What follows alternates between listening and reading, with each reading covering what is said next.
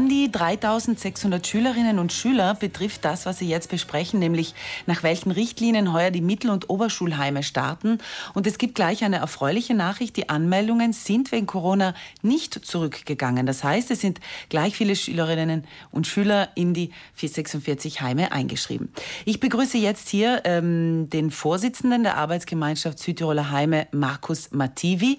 Herr Mativi, am 7. September ist ja Schulbeginn. Die Unsicherheit, die noch bei den Schulen herrscht, wie wir hören, und auch bei den Eltern, die kennen Sie nicht so.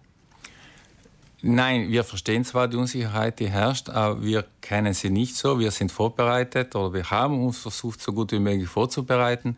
Wir haben ein Sicherheitsprotokoll zum Schutz vor Covid in den Schülerheimen ausgearbeitet, welches vom äh, Department für Gesundheit für gut geheißen wurde und welches genehmigt wurde. Nach diesen Richtlinien versuchen wir jetzt zu arbeiten. Bevor wir auf diese Richtlinien eingehen, ähm, ich habe vorhin gesagt, die Anmeldungen sind nicht zurückgegangen, also Corona schreckt, schreckt die Eltern nicht ab, ihre Kinder ins Heim zu bringen, oder?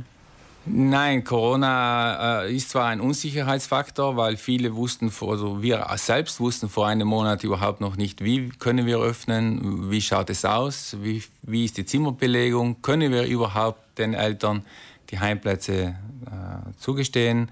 Und deshalb waren viele Fragen offen. Die Fragen wurden jetzt alle gelöst und wir starten zuversichtlich ins neue Schuljahr. Sie haben ja gesagt, Einzelzimmer sind in Schülerinnenheimen eigentlich nicht üblich.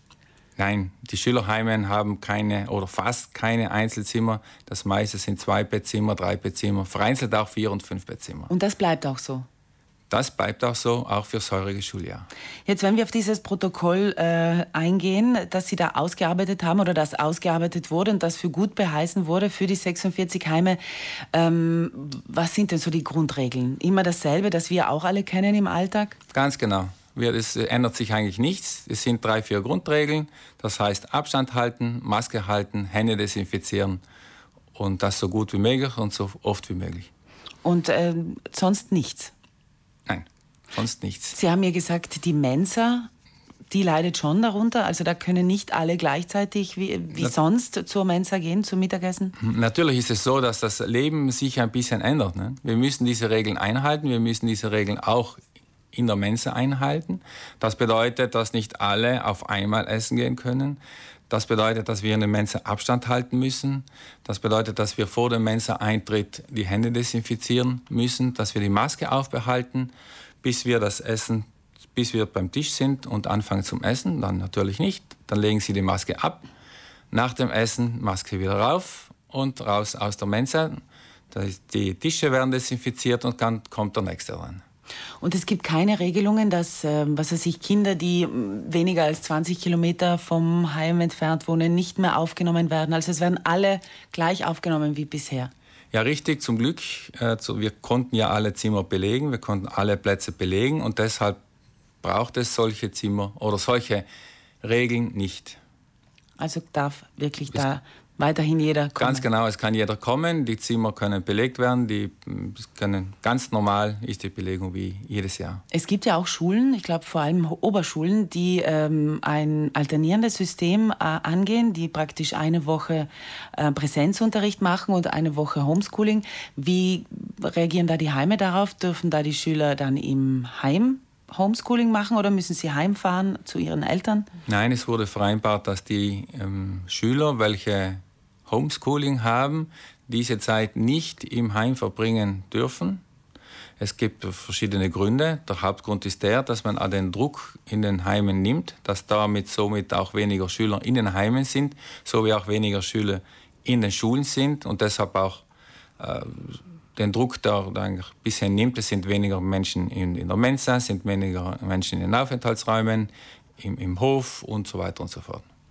Sie haben gesagt, dadurch werden aber auch die Kosten reduziert. Also das Heim kostet dann weniger, wenn ich nur zwei Wochen von einem Monat äh, dort bin.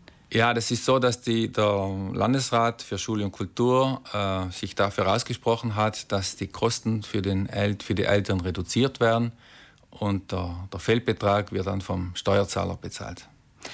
Nehmen wir mal den Fall an, dass irgendwie ein Mitglied eines Heimes ähm, ähm, Corona-positiv ist. Gibt es da schon ganz klar einen Notfallplan? Gibt es da klare Verantwortungsabklärungen?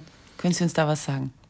Nein, das ist so. Also in unserem Protokoll ist festgeschrieben, sollte effektiv ein positiver Fall auf, äh, auf, aufgezeigt werden, dann wird sich das Gesundheitsamt an das jeweilige Heim melden, wird die Lage überprüfen und wird dann die Maßnahme von, von Fall zu Fall diktieren oder sagen, was zu tun ist.